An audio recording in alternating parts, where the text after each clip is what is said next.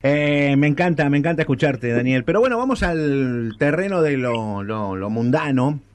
Vamos al barro. Vamos al barro, porque el barro también forma ladrillos.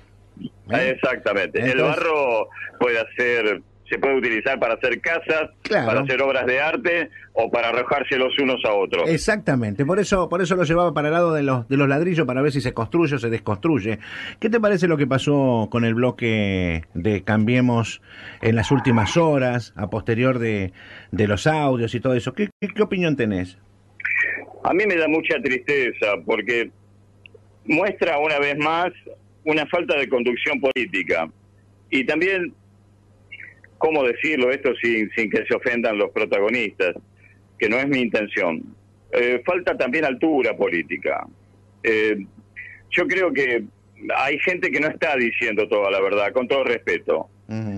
Y a mí me asombra un poco que de movida se crea que cuatro personas que no abrieron la boca tienen la culpa de algo y una persona que abrió la boca en forma imprudente, aunque lo haya hecho en un ámbito privado supuestamente, eh, se le crea a pie juntillas que además de haber hecho algo imprudente a la hora de opinar, no haya hecho algo imprudente a la hora de enviar audios.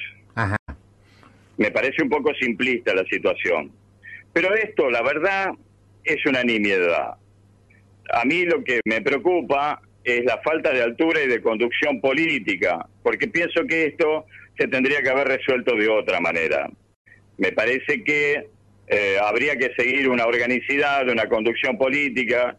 Me parece que la persona que pidió disculpas por, por esta situación desgraciada tendría que haberse conectado con quien supuestamente es el referente y del PRO en general Alvarado por la cantidad de votos que tuvo en unas paso y por su supuesta incidencia en los dos diez mil y pico de votos que tuvo en la última elección y decirle, mira, me pasó esto, mm, me parece feo, me siento traicionada, eh, ¿cómo lo manejamos?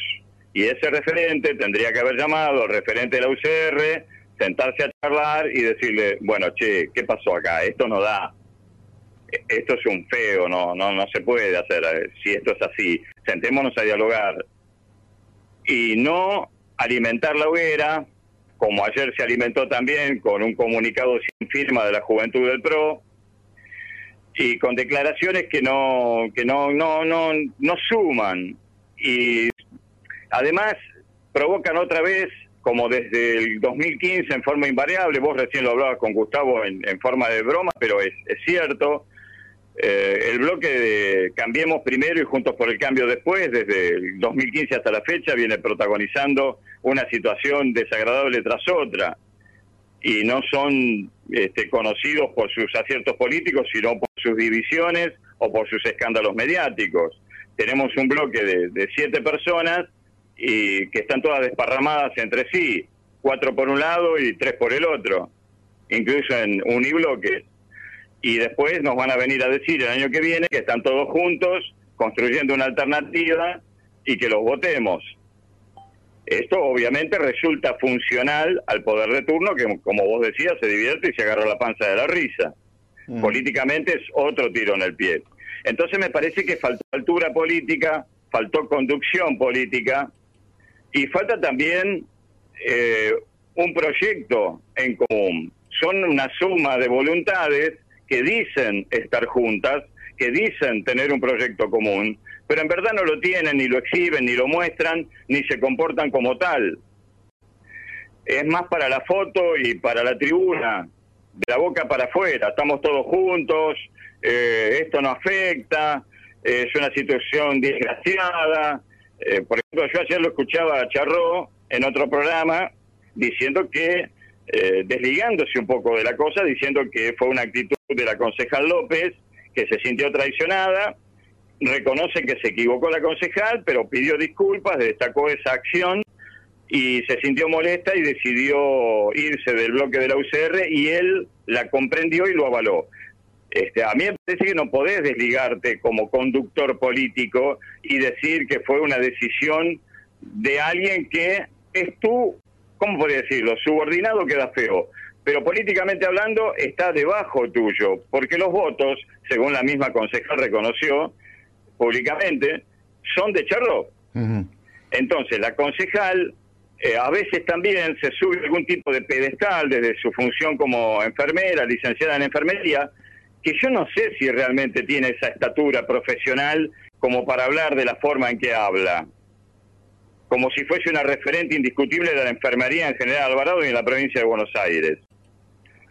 A veces hay que también, con todo respeto, bajarse un poco del pony y ser un poco más humilde y comprender cuál es el real puesto que ocupa cada uno y actuar en consecuencia. A mí me parece que eh, el señor Charrot tendría que haberla llamado, tendría que haberle preguntado qué pasó, cómo fue la historia, y como conductor político de su espacio y como referente de esa concejal, decirle, bueno, mira, vos hacés las aclaraciones que tenga que hacer, querés pedir disculpas, pedilas, porque eso es otra cosa que yo no entiendo. Si las cosas que dice son verdad, ¿por qué se disculpa? Mm. Sí. Eh, eh, yo te estoy escuchando, te estoy escuchando atentamente, ¿no? De todo lo que está diciendo. Entonces, viste, este, lo que tenía que haber hecho Charro, humildemente, yo no soy quien para decirle a Charro lo que tiene que hacer, ni a Charro ni a nadie, pero me parece que desde un espacio político, el jefe tendría que haber llamado a su concejal, bajarle línea, decirle qué pasó, bueno, hacer lo que creas conveniente hacer en cuanto a tu pedido de disculpas y en cuanto a la situación profesional que vos este, desparramaste, que vos ocasionaste, pero yo como conductor político voy a ser el que hace las declaraciones políticas y el que va a manejar políticamente este caso y el que va a tratar políticamente con los referentes de la UCR la solución a esta situación. A mí me parece que ese era el manejo y no, una vez más, que agentes inorgánicos sueltos, sin conducción, actúen libremente. Porque esta es otra de las contradicciones y de las contras de Cambiemos. Hay mucho agente libre que no responde a nadie. Sí. Entonces, este, ante determinadas situaciones, responden como se sienten, como visceralmente les, les nace, pero no responden de acuerdo a una conducción política. A mí me Trejo, no responde políticamente a nadie en general Alvarado cuando habla. Viviana Farías tiene un referente político, que es Luca Fiorini, pero eh, tiene una autonomía porque ha formado un unibloque.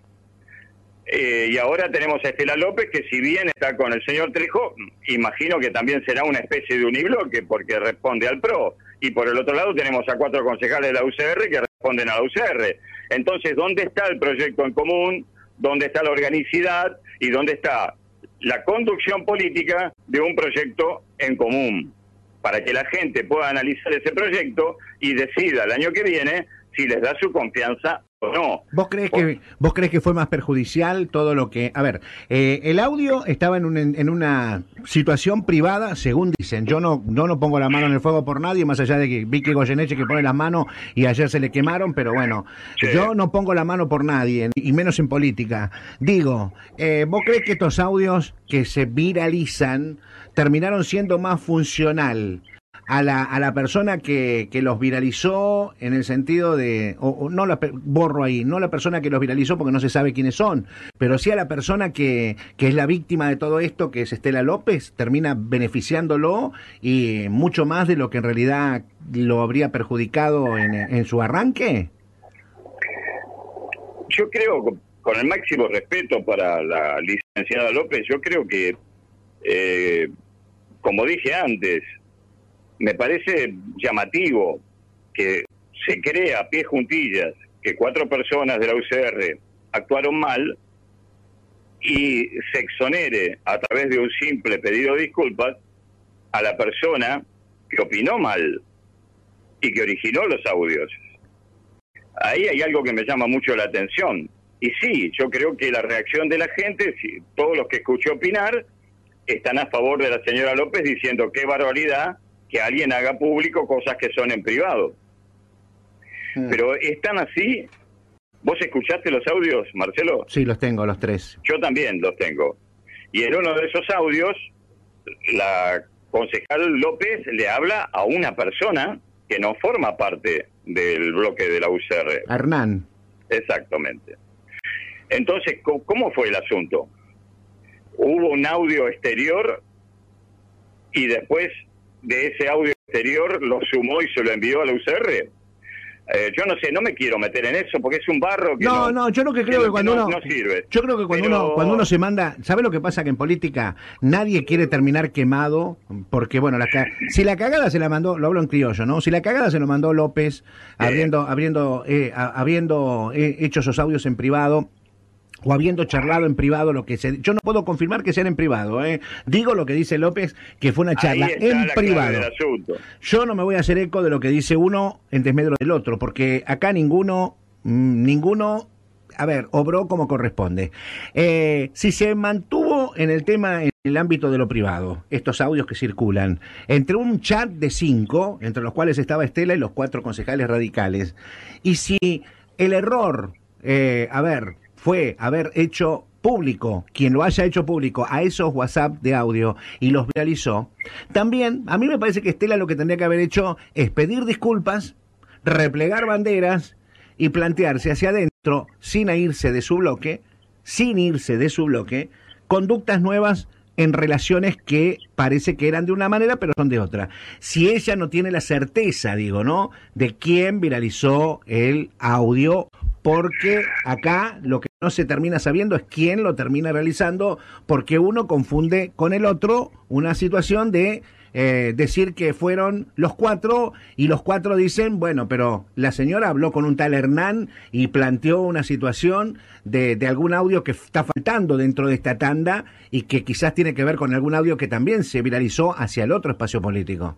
Exactamente, pide opinión. Claro, entonces a mí me parece que está todo muy raro. Yo lo que creo que en política lo que hay que entender, y, deberían hacer los políticos, sea Estela López, sea, sean los concejales del oficialismo, de la oposición, cualquiera, es que cuando se mandan una cagada, como nos podemos mandar cualquiera, es, reconocerla. Y señores, replegar banderas, estar mucho más avivado para la próxima y no hacer lo que venían haciendo y ver de qué manera recompongo, porque terminan, eh, a ver, terminan complicando la relación institucional de la oposición en una situación de cambalache, de conventillo, de, puterío, cuando en definitiva lo que tendrían que hacer es ver de qué manera lo que se dice, si se dice en privado, se puede investigar desde lo público, y lo que no se dijo, que se debe investigar, que es lo que el oficialismo tiene que hacer con relación al caso puntual del coronavirus en Alvarado, no diluirlo con esta situación de, sábana, como digo yo, que no, no, no, no, no, no, no soluciona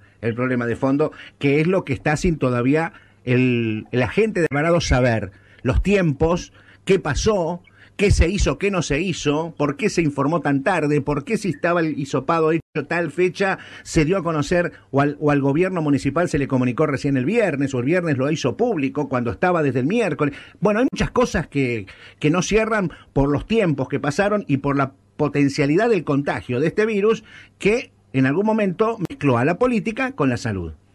Claro, yo estoy de acuerdo con vos nos quedamos hablando de, del puterío y no de lo, de lo importante. Bueno, pero la culpa no es del oficialismo. ¿eh?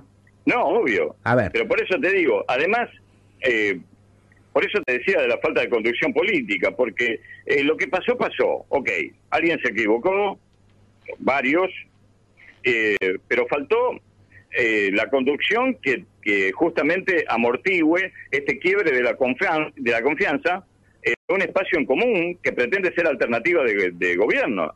Sí. O sea, faltó política, faltó liderazgo, ¿Sabes lo que pasa? A mí, me, a mí me parece que hay mucho, vuelvo a lo mismo, eh, hay mucho, y es una palabra que yo uso mucho, hay mucho yoísmo, ¿viste? Sí, hay mucho, absolutamente. mucho yoísmo, yo, yo, yo, y, y, es un bloque y nunca los escuchan nosotros. Siempre soy yo, yo, yo. No, señores, son bloque. A ver, el oficialismo, yo creo que deben pensar muchos distintos de lo que piensan, pero son verticales y terminan votando, no te gusta como votan y sí, no me gusta, pero hacen lo que en realidad tienen que hacer, que es lo que yo quisiera encontrar en la oposición un poco más de más de más de, de, de, que las cosas se, se, solucionen puertas adentro y no que se el puterío salga, se trasluzca como algo básico de, manual y al día siguiente de haber ido uno empezar uno a putear al otro como si no se tuvieran que volver a encontrar dentro de una semana y sentarse a charlar. Como que la gente, viste, no, no, no le da el tiempo para asimilar tanta torpeza política. Es que eso es lo que pasa desde siempre, es un mal endémico de Cambiemos. Porque cuando vos hablas con la gente de Cambiemos, te dicen que es un espacio plural donde mucha gente piensa diferente y se debaten las ideas y todo lo demás. va bien, está perfecto. Pero el debate en algún momento tiene que terminar en un punto de consenso y en un accionar en común. Y eso no pasó nunca en Cambiemos. No. Y eso es lo que falta. O sea, yo eh, respeto que Trejo piense una cosa, Farías otra, la UCR otra y Estela López otra. Pero después de la discusión, de agarrarse de los pelos, de decirse todo lo que tiene que decir porque ven diferente la solución a un mismo problema o una visión de la actualidad, en algún momento tienen que llegar a un consenso y elaborar una política común. Porque si no pasa lo que vos acabas de decir, yo, yo, yo y yo. Yo digo esto, yo hice lo otro, yo presenté tal proyecto. Nunca escuché decir, Juntos por el Cambio presentó tal proyecto. Juntos por el Cambio piensa tal cosa. Juntos por el Cambio eh, eh, elabora un documento con su visión de la actualidad, con firma a pie, no sé, de Charró, Barberini, Farías, Trejo, Honores, quien sea. Eso no está. Siempre son individualidades que se suben a pedestales que son cajones de fruta, a pontificar de tal o cual cosa y a decir yo hice tal cosa, yo hice tal proyecto y, están representando al pueblo dentro de un espacio político que después se hayan abierto y hayan hecho un monobloque, es solamente la demostración de la falla de un armado originario en las listas y de una falla en la concepción, desarrollo y elaboración de las políticas. Porque la gente no votó tres espacios distintos dentro de Juntos por el Cambio. La gente votó a Juntos por el Cambio. No votó que Trejo vaya por un lado, Farías por el otro, Estela López por el otro y la UCR por el otro. Y eso es lo que parece que nuestros representantes de Juntos por el Cambio no están entendiendo. Más allá de que sean respetables sus individualidades y sus proyectos políticos, pero ahora, y por cuatro años, están dentro de un proyecto político que nos vinieron a vender a la sociedad General Alvarado puerta por puerta. Y así es como se tiene que comportar. Vos sabés que yo creo que están negociando. Yo siempre, yo siempre, soy muy desconfiado. Yo no tendría que ser tan desconfiado, pero bueno, eh, quizás por ser desconfiado estoy en el lugar que estoy. Y si hubiera sido confiado, quizás estaría, no sé, 50 pasos atrás. Pero por eso sigo siendo desconfiado. ¿Vos sabés que yo creo que toda una táctica política para el 2021?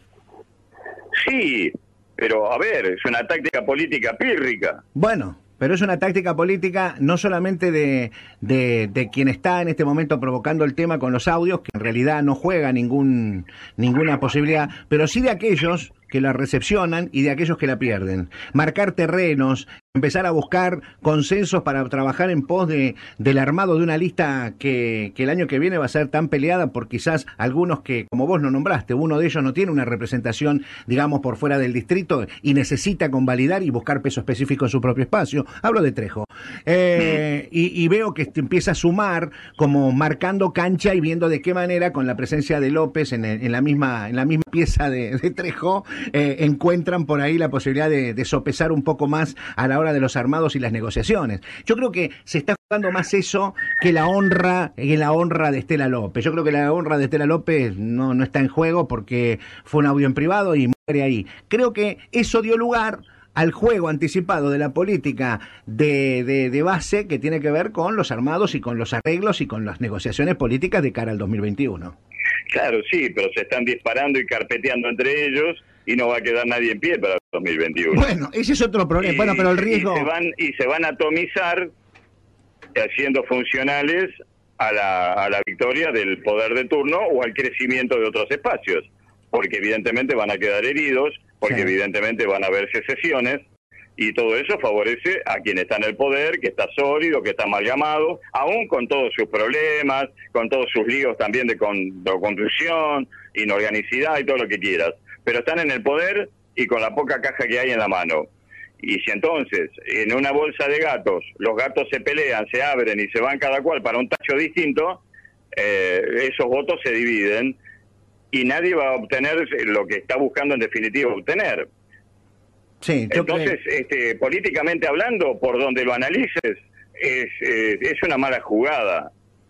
Es sí. una mala jugada y que además no responde a ninguna lógica política pero sí obedece tal vez a mediocridades, a falta de conducción política y a falta de proyecto político en la búsqueda de un crecimiento personal que los ubique permaneciendo en un espacio para no volver al llano en el cual no tienen de dónde agarrarse.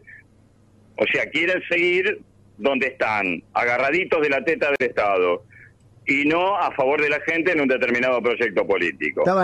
Si, esto es así, que lo blanqueen y no le mientan más a la gente. No, por supuesto. Yo estaba leyendo el comunicado de prensa del bloque del bloque UCR, ¿no? Junto por el cambio, donde donde ellos tomaron la decisión, dicen, de, de, sacarla del, del bloque a, del bloque político, ¿no?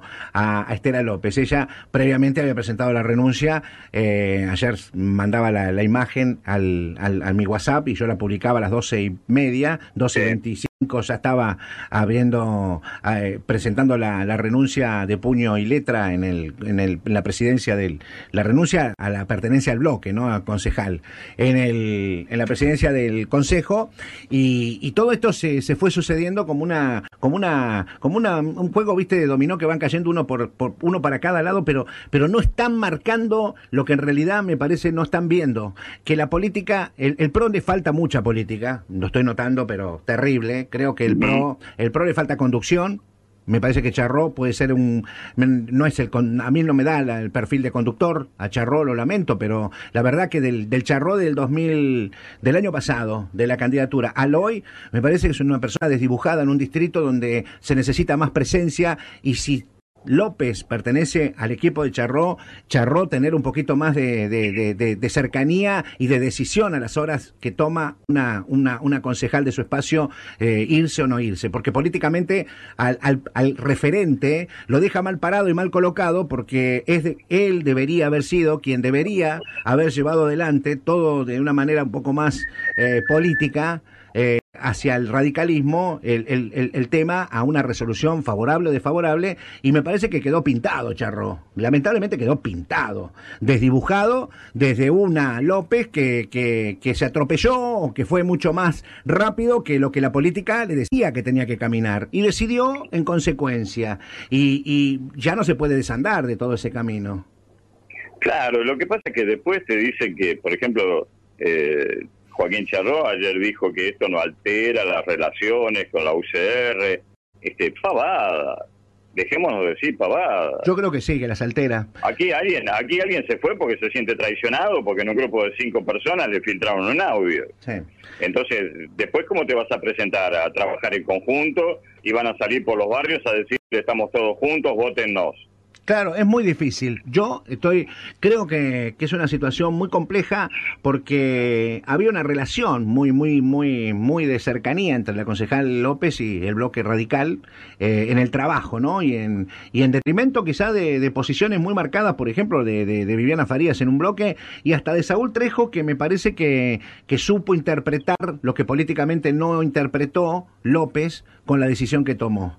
A ver, en lo que hace al manejo de la política, a, Trejo le, vino como anillo al dedo. Y a López, el haber pro, eh, llevado a esta situación, le disminuyó a su propio espacio una situación de, de credibilidad de sus dirigentes. Sí, de acuerdo. El, el PRO tiene una falla de origen. No está conformado como partido acá, no tiene conducción, no se puede manejar el partido a control remoto no, no se puede, no se puede ser dirigente, no se puede ser dirigente de un distrito desde desde el Cava, no se puede. No se puede. Se debe y, y no se puede. Y tampoco hay hay un armado sólido que, que le otorgue sustento, pero no solamente a, a, la concejal López y en el PRO. Yo esto es algo que vengo criticando desde hace muchos años.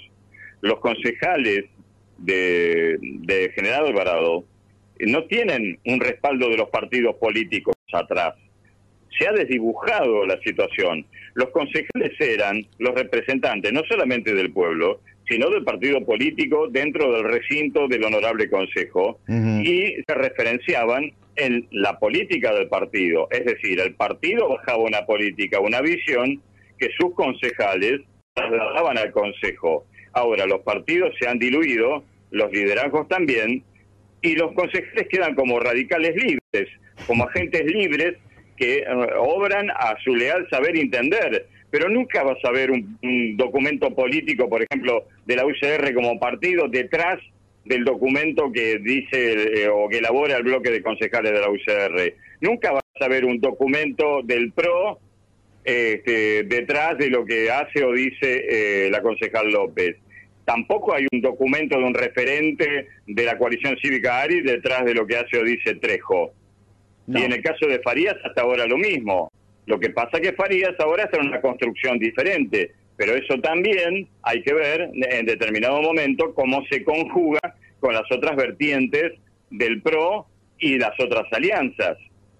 ¿Cómo se va a amalgamar todo eso de cara al año que viene? Me parece bastante difícil. Yo creo que falta, hicieron... falta conducción política, falta organicidad, falta proyecto, faltan políticas claras, un mensaje claro. Recién vos hablabas con el doctor Pereiro de la comunicación, que tenía que ser poca, concisa y clara en tiempos de crisis. Y políticamente hablando es igual. La gente quiere respuestas claras, está harta de zaraza de Sarasa Firulete. Mm. A mí no me importa eh, si se pelea López con Goyeneche. A mí lo que me importa es qué me propone Juntos por el Cambio para que yo no quede embarrado hasta las orejas cuando salga de mi casa. A mí lo que me importa es cómo Juntos por el Cambio se propone darle trabajo a mi hijo. A mí lo que me preocupa es cómo se propone Juntos por el Cambio transformar la ciudad para que alguna vez esta ciudad además de ser una ciudad turística, tenga un polo productivo, se radiquen empresas, crezca.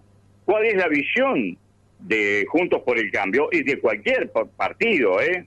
Estoy hablando de Juntos por el Cambio porque estamos hablando de este tema. Pero, ¿cuál es la visión que tienen de generar Alvarado a futuro, a 5, 10, 15 años? Yo estoy harto de escuchar de que fulanita se peleó con fulanito como si fuera el programa de Real.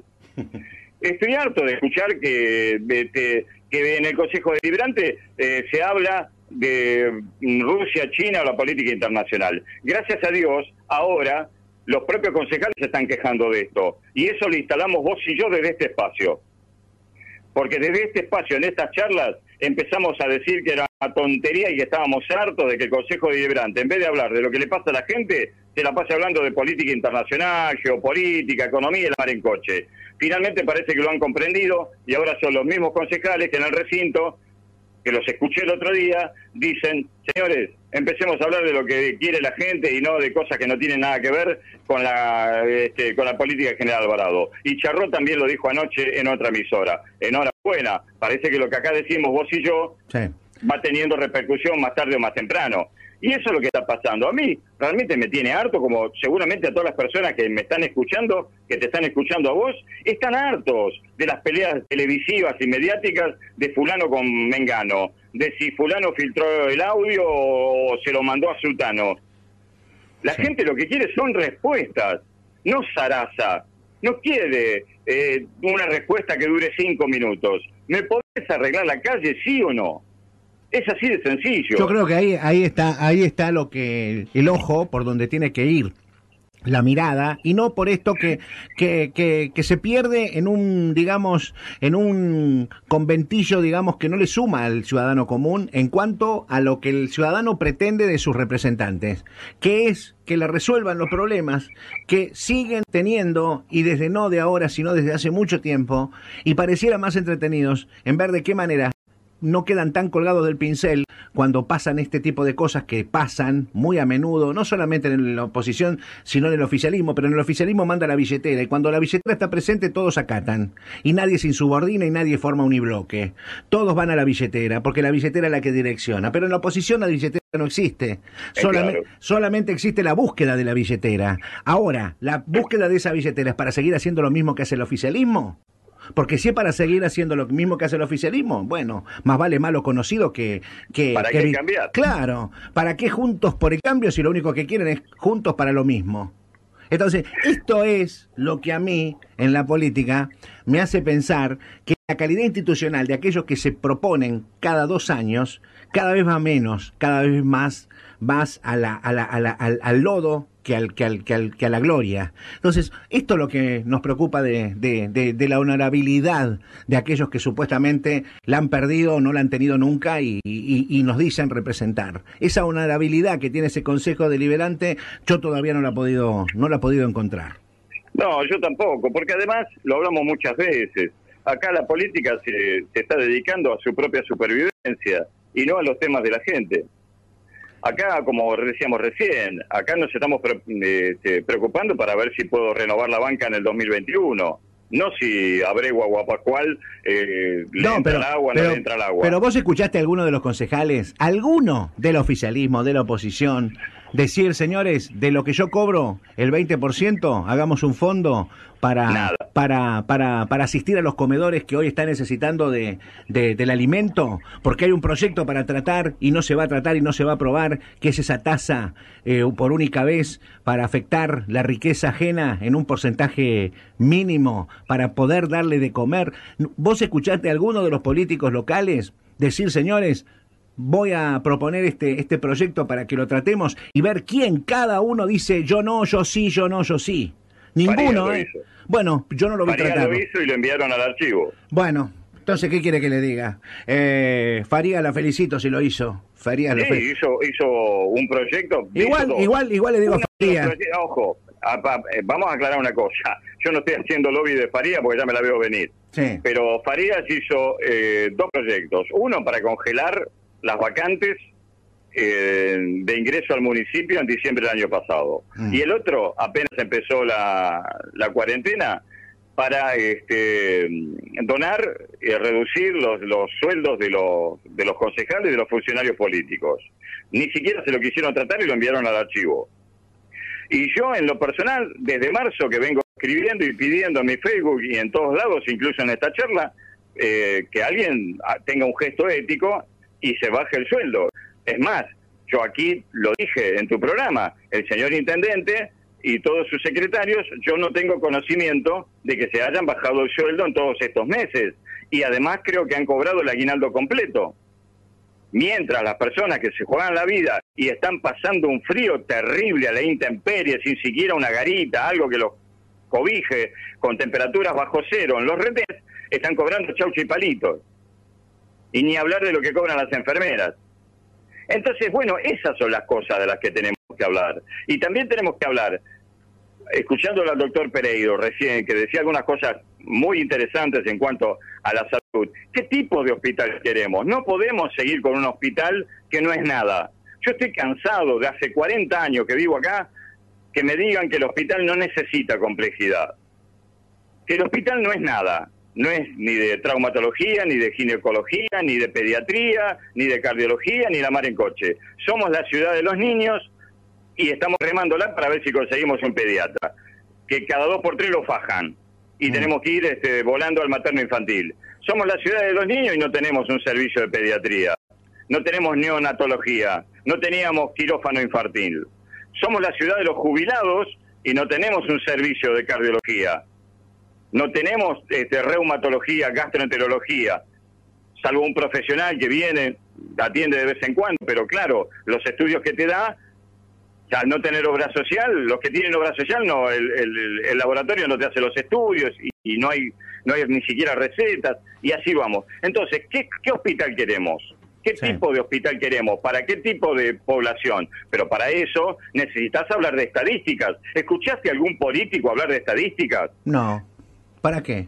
Yo hace cinco años que usé la, banca del pueblo pidiendo, en el caso de oncología, porque me tocó en forma directa, saber cuántos pacientes oncológicos tenemos en General Alvarado, cuántos han fallecido, cuántos se tratan acá, cuántos se tratan afuera en Mar del Plata, qué tipo de cáncer es más recurrente.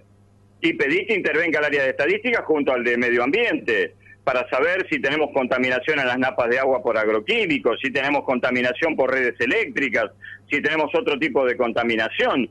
Pero las estadísticas son fundamentales para elaborar políticas públicas. Todos usan palabras difíciles cuando vienen las épocas electorales, pero ninguno las lleva adelante. O sea, si vos no tenés estadísticas, ¿qué política de salud vas a elaborar? Si vos no sabes de qué se enferma la gente de General Alvarado más recurrentemente, ¿cómo, cómo aplicas el presupuesto en el área de salud?